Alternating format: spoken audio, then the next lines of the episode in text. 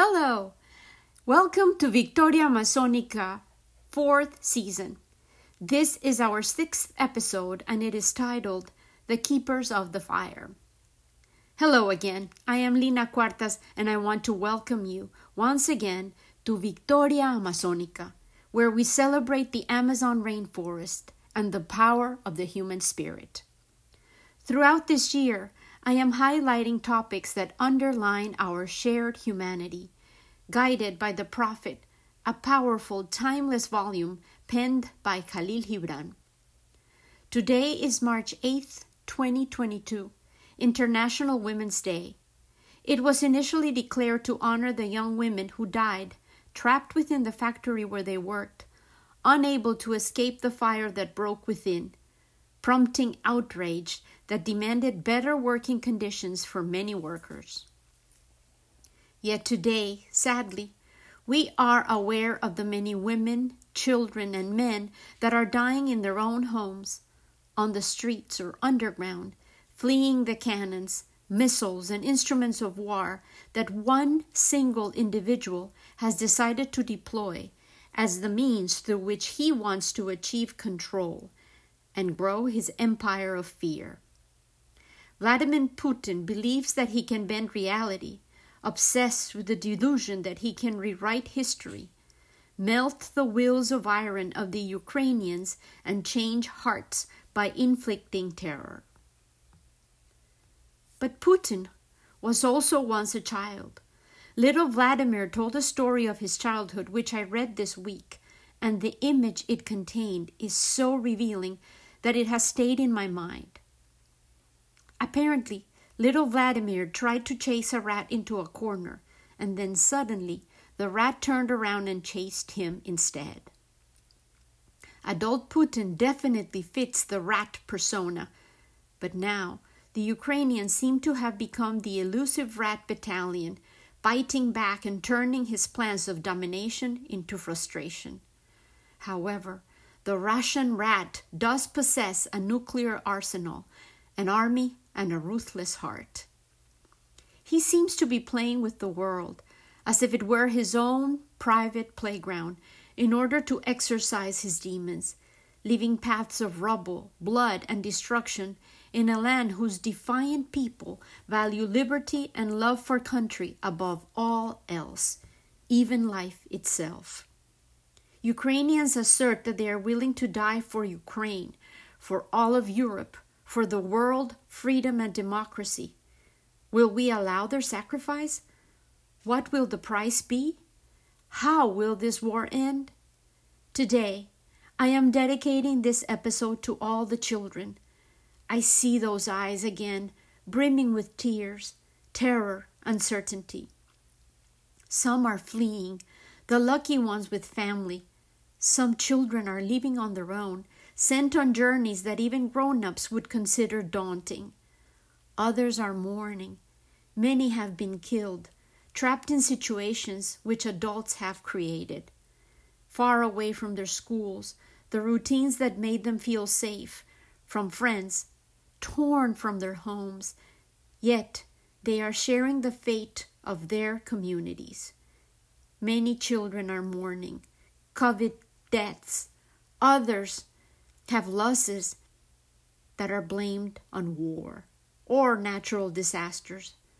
The world seems to be a dark place for humans of all shapes and sizes these days. Mothers hold babies in their arms, just as the one who inquired of the prophet, Speak to us of children. And the prophet answered, Your children are not your children they are the sons and daughters of life's longing for itself.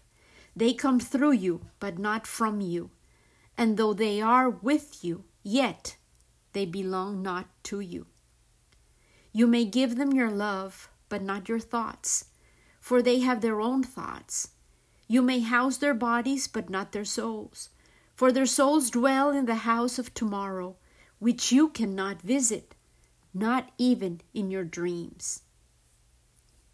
You may strive to be like them, but seek not to make them like you.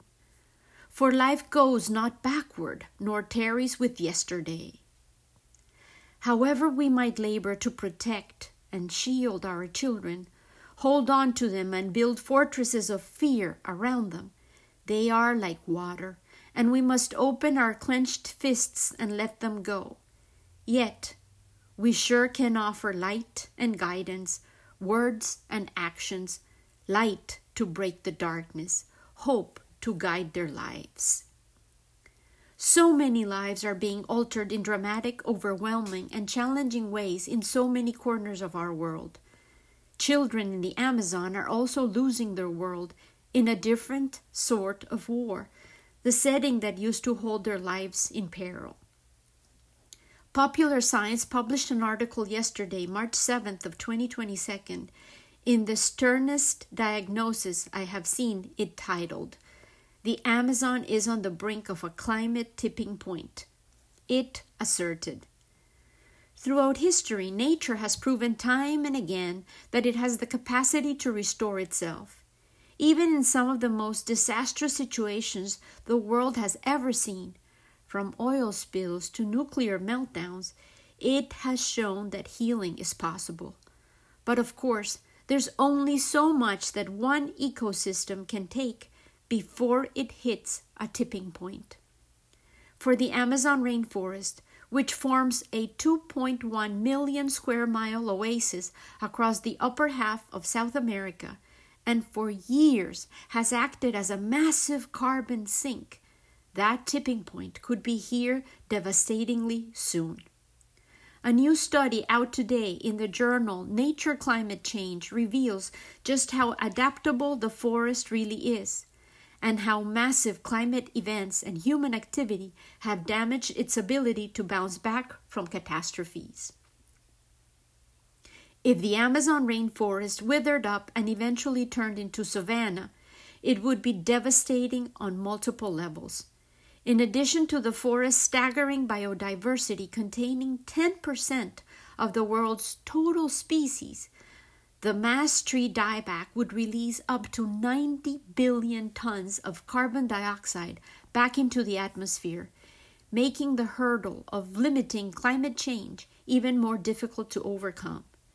The new research makes it clear that the Amazon is standing on the brink of disaster. And she, the emerald rainforest, is not isolated. Australia has lost billions in recent floods, wildfire, droughts, tornadoes and hurricanes worldwide, earthquakes and tsunamis, pandemics, all natural disasters that threaten humanity. And now, a man made catastrophe, war, makes the situation of our shared home dire. Yet, we, the grown ups, are called to be the keepers of the fire. Our words and our actions are the fuel of our children's flames. The keepers of the fire was a phrase used by Native Americans to describe those chosen to be the recipients of legends, the holders of memories, the prophets, the storytellers. They were the sacred vessels that remembered the oral histories told from generation to generation. Globally, the myths of cultures from all over the world have been compared and analyzed, and similar themes and characters have emerged. C.G. Jung and Joseph Campbell highlighted the importance and parallelisms of humanity's stories, and they fill the crucial need for myth that our cultures rely on to make sense of our daily existence and life's unavoidable suffering and challenges. We need to be keepers of the fire today, and will need to be so tomorrow, just as we were yesterday. When I was in the Amazon, I was gifted a special hand assembled tome of the Witoto's origin stories, myths, and wisdom. I was tasked with someday publishing them, and I have yet to fulfill that promise, but I have read and studied them, and life has brought yet more stories for me to process and contrast. When I visited Emberas in Panama, they too entrusted their myths to me and a shaman dispatched me with the same words Share our stories with the world.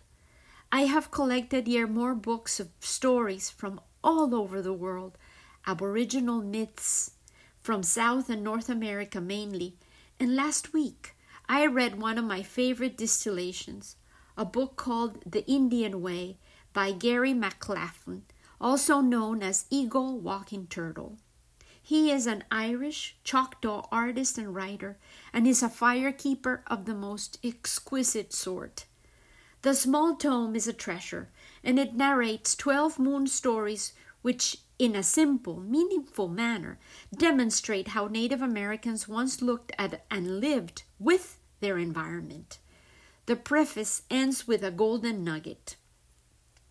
If each of us starts from within ourselves, we can reach out to the whole world and make it better for all Earth's living things people, animals, water, and air. I picked up another book which he created in order to keep the fire of a vision journey that Black Elk, an Oglala Sioux visionary, had shared with a poet, John G. Neihardt, in South Dakota in 1931. Time collapses in this sacred text, and it offers a vision of a world view which again falls in my hands at the perfect time. Thus, the messianic message travels down the convoluted airways of lost time and speaks through me to us all. And the book speaks so clearly. It declares, Peace lies within these pages. The book contains art created by Eagle Walking Turtle, the words of Black Elk, who was weeping upon the ridge of what he considered to be his life's failure when he finally shared his vision. And the book was made possible by Gary Hausman, who decided to become the someone who would publish it. He made the crossing of the good red road of peace with the hard black road of difficulty possible, and the book proclaims the message. We must water the roots of the tree that grows in the place where these roads cross so that Mother Earth will grow, flower, and become full with singing birds. The story, which is titled Keepers of the Fire, is based upon a real legend found in many tribes about an old man who appeared to many cultures with a message. It is a spiritual journey without basis in historical fact or time sequence, written and painted by the author in response to a legend left by Black Elk and others like him. The vision was of all people walking in balance with spiritual and physical life and with all life on our Mother Earth. He said, We must water the roots. The story started like this Long ago, as a young warrior, I was lying ill in my mother's lodge when the Great Mystery talked to me, my grandchildren. The Great Mystery gave me a vision of beauty, and I recovered from my illness so I might tell the people and creatures of our Mother Earth. Blue Spotted Horse, our great medicine man, said my vision was for all creatures the two leggeds, the four leggeds, the ones that fly the ones that swim in the waters, and the ones that slither in the grasses. Blue Spotted Horse said that we all walk two roads in our life. One is the red road of spirit that begins in the place where the sun lives. It runs across the world to the place where the great white giant lives. The other road is the black road of life, the hard road of difficulty that begins in the place where the sun rises and all the days of people begin, and runs across the world to the place where the black thunder beings live, and all the days of people end. Blue Spotted Horse said that the tree of life grows in the place where the roads cross. That is the tree we must find and water, so it will bloom and fill with singing birds. I asked, and this I is Black Elk, Blue Spotted Horse, if he would travel to take my vision to all people and creatures, and he did, with his dog Saggy by his side. The story takes him to find people who lived in caves. They listened to him and gave him supplies. So did the Pueblo people he stayed with next, as well as the Plains people, the Arctic dwellers, each with food, clothes, and rituals that were their own.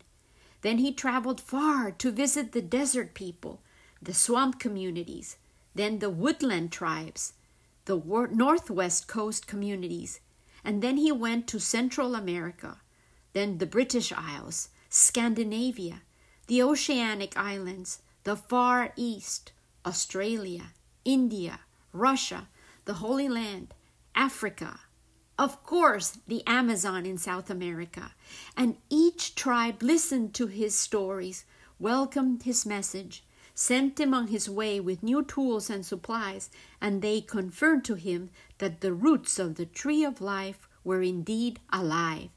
They just needed constant watering, tending, and it's still up to us to feed them so that our Mother Earth will never die. This story remains relevant because it is archetypal. It reflects a true deep knowledge inside each of our psyches. We are indeed keepers of the fire, tenders of the tree of life, and our sacred seeds are our children. Our most important job is to stay present for them, to be faithful roots for the children who are our most valuable treasures. Within most Amazonian communities, in which the well being of the collective is the top priority, children are valued as assets that will fortify the whole group from the discovery of pregnancy. The couple maintains dietary restrictions in order to ensure the appropriate development of the new being. The care of the mother is assigned to the women of the community, especially the elders. Girls remain with the women for most of their childhood, only to be isolated and prepared for their future roles as wives and mothers in elaborate, months long initiation rituals carried out by the eldest women once they get their first menstruation. Boys also are incorporated into the men's separate houses during the day, and they are instructed in the fishing, hunting, and many skills they must acquire to provide for the needs of the whole community. The rituals of initiation into manhood for boys may seem brutal to us. Some tribes require the boys to allow bullet ants to bite them and endure the pain. The meaning of their ability to withstand suffering, to demonstrate their readiness to prioritize their extended family's needs before their own as individuals, is the requirement to be recognized as a man. Other tribes use hunting challenges and extended stays isolated within the forest with specific tasks as pre accorded instructions. The links between the individual members of the communities are demanding, strong, and continuously strengthened as their life progresses, often including changes of names and identities. Each generation counts on the preceding ones to pass on knowledge and stories in order to ensure the continuity of the collective. This emphasis on community is what I have celebrated repeatedly in Victoria Amazonica, exemplified by the plant itself, and so crucial to remember and enact in our individual centric contemporary societies. As I finish this writing, a maternity hospital has been shelled by the Russian invaders in Mariupol. Children are being killed in an atrocious cowardly tactic of war. The heart of a country, its future, are its littlest members, a fact that the strategies of this heartless war are deploying meticulously. We are the bows, and our children are the arrows, mutually dependent and reliant on each other. The prophet concludes thus You are the bows from which your children, as living arrows, are sent forth. The archer sees the mark upon the path of the infinite, and he bends you with his might, that his arrows may go swift and far. Let your bending in the archer's hand be for gladness, for even as he loves the arrow that flies, so he loves also the bow that is stable. Let's hold on to that last word today stable. It sounds like a befitting reminder of the state of mind we need to maintain within all the accumulation of crises that seem to be unfolding around us. It reminds me of a Buddhist story in which a competition for the most expressive image to reflect peace was won by the painting of a mother dove, sheltering with her fledglings in the nook of a tree, surrounded by a raging storm. Stable the little bird remained, focused on the care of her precious progeny. The reliable Fred Rogers expressed the gift we can give and must give to any child in his wise words. The roots of a child's ability to cope and thrive, regardless of circumstance, lie in that child's having had at least a small, safe place, an apartment, a room, a lap, in which, in the companionship of a loving person, that child could discover that he or she was lovable and capable of loving in return. If a child finds this during the first years of life, he or she can grow up to be a competent, healthy person. I dare add that the need for a safe, reliable source of love and stability remains a need for a human of any age, and we, as caregivers, need to feed our own roots first in order to provide adequate sustenance for those who depend on us for their own safekeeping. The bow must remain supple and strong in order to honor the arrow. With love and gratitude always, Lena.